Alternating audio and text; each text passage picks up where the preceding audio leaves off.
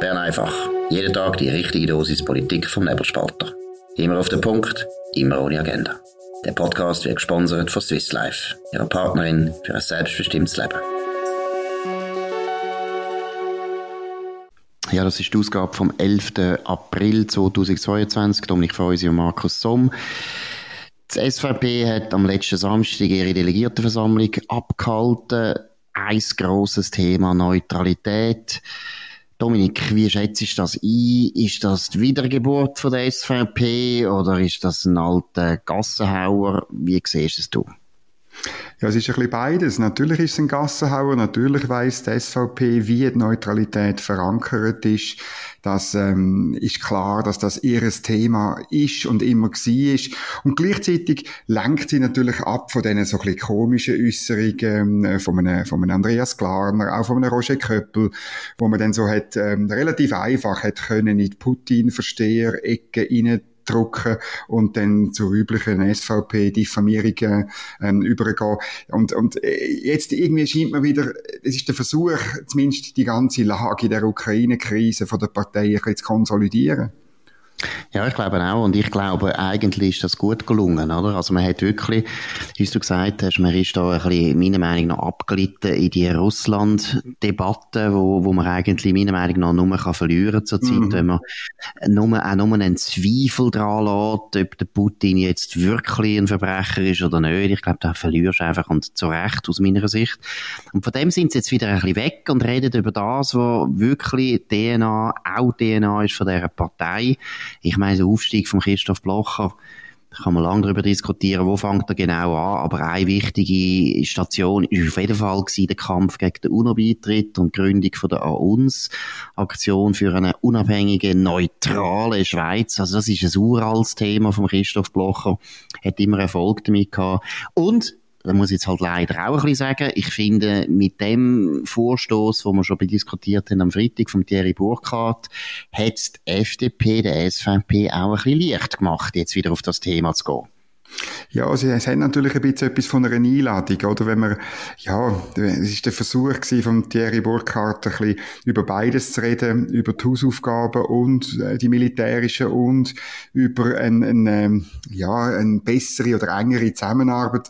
Aber es ist ein bisschen, es ist klar, wenn man das dann so in Medienwald rausruft, oder? Dann, dann wird, äh, kommt das Echo eben nicht so physikalisch zurück, ähm, wie, wie man reingerufen hat, sondern es kommt eben so zurück, wie es Medien wollen. Und das ist ein bisschen passiert, das kann man schon sagen, oder? Also die Medien haben vor allem wahrgenommen, die FDP will jetzt mit der NATO zusammenarbeiten. Und du hast ja das im, im Memo von heute, äh, wo ich unten dran noch verlinke, gut nochmal geschildert.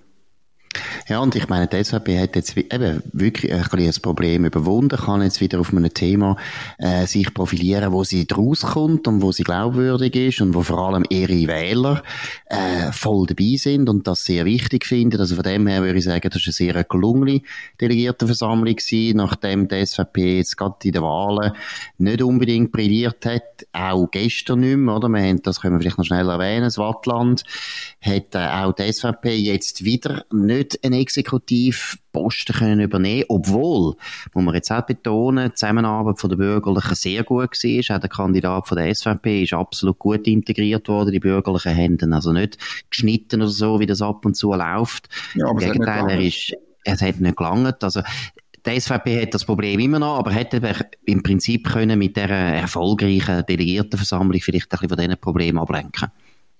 Ja, das glaube ich auch. Aber in der, Watt ist schon noch verrückt, oder? Es ist, ich meine, es ist eine grosse Partei in der Watt, aber sie bringt einen, einen Nationalrat, den Michael Büffa, bringt sie nicht rein, oder? Das, oder, äh, und im, Unter, im Unterschied wird dann äh, eine völlig unbekannte, bis jetzt komplett gescheiterte ähm, Politikerin, die Valerie Dittli von der Mitte, wird in die Regierung gewählt. Sie hat nicht einmal einen einzigen, einen einzigen Parteikollegen im Parlament. Das wird jetzt so ein bisschen abgespielt.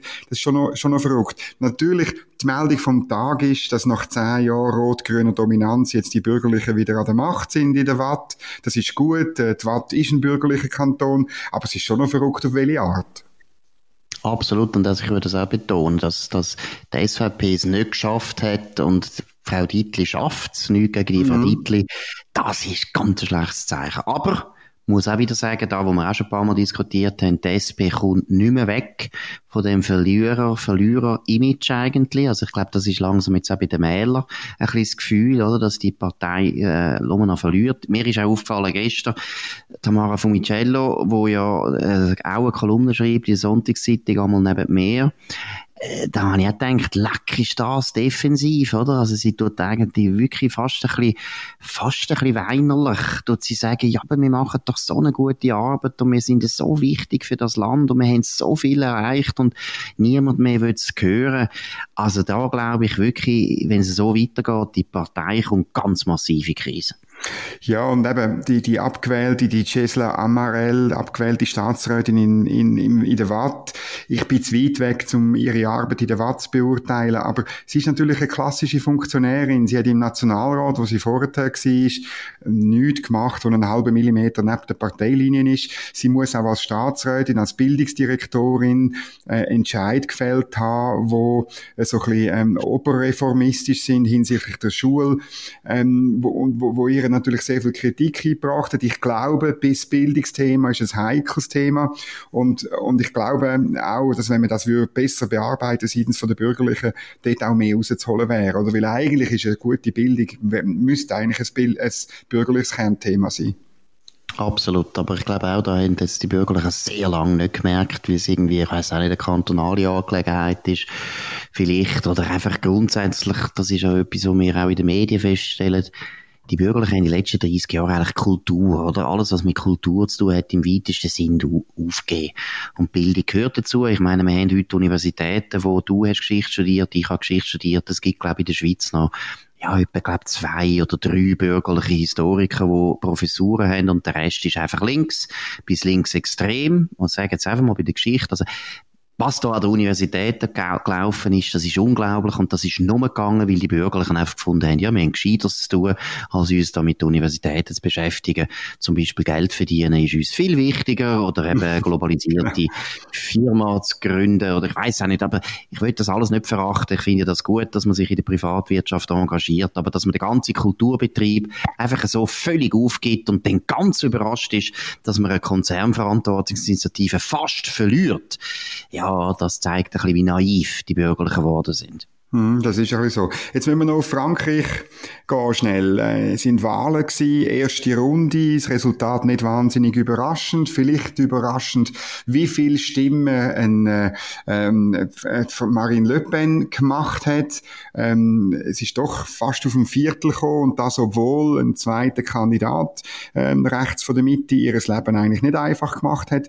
Das ist schon noch verrückt, was da passiert ist und das hat doch mit dem Ähnlichen zu tun. Es gibt ein bisschen Backlash von Menschen in Frankreich, aber auch an anderen Orten, wo mit der Globalisierung, dem, ja, dem ein bisschen gefühlskalten, ähm, äh, Deregulierung halt eben Mühe haben und, und letztlich irgendwie da etwas wollen wie eine Heimat. Absolut, aber ich muss ehrlich sagen, ich bin eigentlich überrascht, dass in Frankreich nicht ja, dass, dass das Land nicht explodiert. Weil ich meine, letztlich, seit, ja, seit 20 Jahren ist das Land im langsamen Sinkflug. Es ist wirtschaftlich wahnsinnig einseitig. Es gibt Paris, wo, ja, wo doch immer noch recht gut funktioniert und eine starke Wirtschaft hat und die Provinz ist am, ist am Verarmen. Ich meine, du kennst es auch. Wir sind auch wieder letztes in Frankreich gewesen. Das glaubt man langsam gar nicht mehr. Da gibt es Städte, die einfach so verwahrlost sind, dass man das Gefühl hat, man sei nicht gerade in der dritten Welt Welt, aber äh, also Bulgarien fällt einem ein. Also ich bin schon erstaunt, dass die Franzosen das alles äh, mit einer Langmut er erduldet, wo fast russisch wirkt, ehrlich gesagt.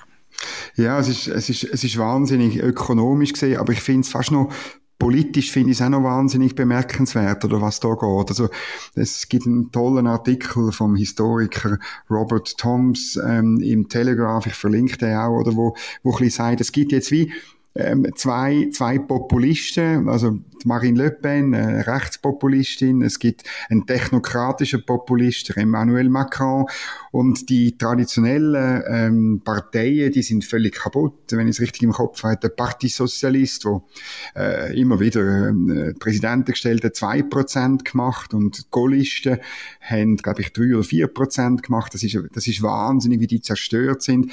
Letztlich äh, sagt er, das politische System System, das so ausgerichtet ist auf den Präsidenten, äh, 1958, die fünfte Republik, eingeführt für den Herr de Gaulle in den Krisenjahren, das Problem Algerien zu lösen, oder?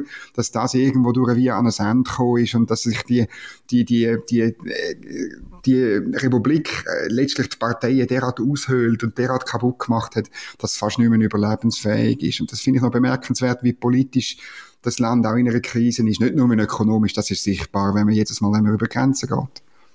Absolut, aber eben, du hast völlig recht. Ich meine, die Parteien, aber das ist nicht ganz anders als in vielen Ländern von Europa. Die Parteien sind einfach völlig eben zerstört und das ausgerechnet Gaullisten, wo eben die Republik eigentlich prägt haben, äh, praktisch nichts mehr zu sagen haben. Das ist wie wenn bei uns der Freisinn auf zwei Prozent oben ist genau. und das ist also noch nicht der Fall. Nein, also das ist ganz krass, aber ich glaube, es ist auch meiner Meinung nach halt auch ein System, wo man wahrscheinlich müsste langsam ein bisschen adaptieren, wo nicht recht funktioniert. Das ist, oder das Komische ist ja, das Präsidialsystem, finde ich, ist ja dann gleich wieder nicht so wahnsinnig erfolgreich, wie wenn man es jetzt vergleicht mit Amerika und ich frage mich ein bisschen, warum, oder?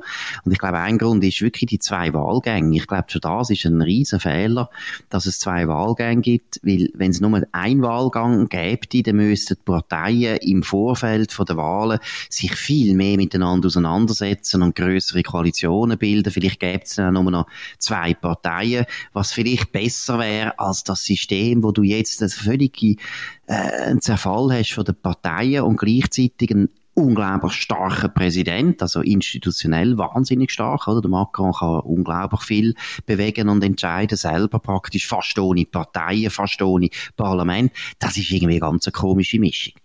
Das ist eine ganz komische Mischung und sie ist immer, oder es hat immer, das Pendel ist immer hin und her geschwungen, oder? Also die, die vierte Republik, 1946 bis 58, die ist sehr parlamentarisch gewesen, also fast äh, ganz starkes Parlament gewesen und das hat man dann eben in der Krise in den 50er Jahren, bei den Schwierigkeiten in Algerien, hat man dann das wollen ändern und so. Also man hat immer wieder, eigentlich, das ist, äh, der Robert Thoms schreibt, also seit 1789 hat, ist Frankreich hat immer wieder das System gesucht, das perfekte System für die momentanen Probleme von dem Land.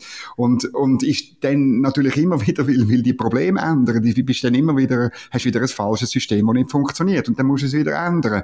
Und das ist natürlich im Unterschied zu einem, zu einem parlamentarischen System, wo viele längere Tradition hat, sei es, äh, sei es in der Schweiz oder auch, oder natürlich im, im Mutterland von der Demokratie in Großbritannien, wo, wo, wo man irgendwo durch nicht jedes Mal das System anpasst, sondern wo man, wo sich, sondern wo sich vielleicht ein bisschen äh, entwickelt in, in eine Richtung und nicht einfach jedes Mal muss frisch erfunden werden. Gut, das finde ich jetzt ein bisschen, das ist natürlich, ich glaube, ist er ein Engländer, der Historiker, nicht ja, genau. Ja, gut, aber englische, englische Sicht. Nein, ich meine, die Engländer haben halt auch nie den Krieg verloren. Also, die Franzosen haben halt zwischendrin immer wieder einen Krieg verloren. Und wenn du einen Krieg verlierst, ist das noch äh, naheliegend, dass eben das System nachher auch austauscht wird. Aber was ich noch würde sagen ist, ja, man muss vielleicht auch mal die dritte Republik wieder mal einig loben. Das ist 1871 nach der Kommune bis 1940 die Bilanz von der dritten Republik, Republik ist wahrscheinlich nicht so schlecht gewesen. Das System ist nicht so schlecht gewesen, aber hätte in den 50er Jahren halt dann nicht mehr gepasst. Vor allem Herr, Herr de Gaulle. Also irgendwo muss man halt auch mal sagen, das ist, das ist Tat gewesen von einem Mann, der eine unglaubliche Macht, äh, auf sich, äh, vereint hat. Und eigentlich bin ich eben nicht so sicher, ob die Bilanz eigentlich von dem System, von dem gaullistischen System so fantastisch ist. Jetzt eben gerade im Vergleich zu der dritten Republik. Vielleicht ist die dritte Republik eigentlich ein besseres System gewesen für Frankreich. Frankreich.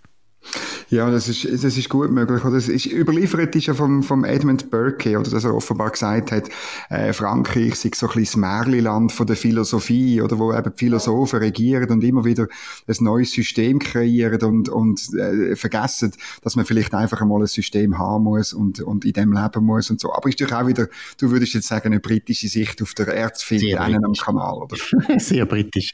Na gut, aber es ist gleich, ich finde interessant, was ich noch vielleicht am Schluss noch anfügen was ich doch auch wieder unglaublich finde. Ich meine, Marine Le Pen ist vielleicht die einzige sehr bekannte Politikerin, die sich praktisch nicht distanziert hat von Putin in den letzten paar Wochen. Und da muss man jetzt auch sagen, das lässt tief blicken.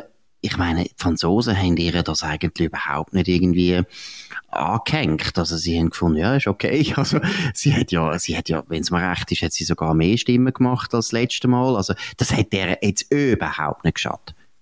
Nein, offenbar nicht. Also sie hat sie hat jetzt nicht noch irgendwie gefördert, dass, dass die Nähe, sie hat offenbar auch in einem, äh, auf einer Website entsprechende Bilder von ihr und Putin einfach entfernt, sozusagen zum, aber sie hat sich auch nicht distanziert äh, vom, vom, vom Putin. Aber ich glaube am Schluss, die, die Probleme, und du hast am Anfang das angetönt, oder die ökonomischen Probleme in Frankreich sind derart groß, dass die, äh, die Wahlen eigentlich bestimmen. Also es gibt wirklich halt offenbar ähm, 30 oder vielleicht sogar mehr Prozent von der Leute in Frankreich, wo es, wo, wo, es richtig genug haben mit dem jetzigen System und der jetzigen Regierung. Und es ist eigentlich fast gleich, was da genau kommt. Es ist eine Wahl, eine Oppositionswahl. Und ich bin gespannt.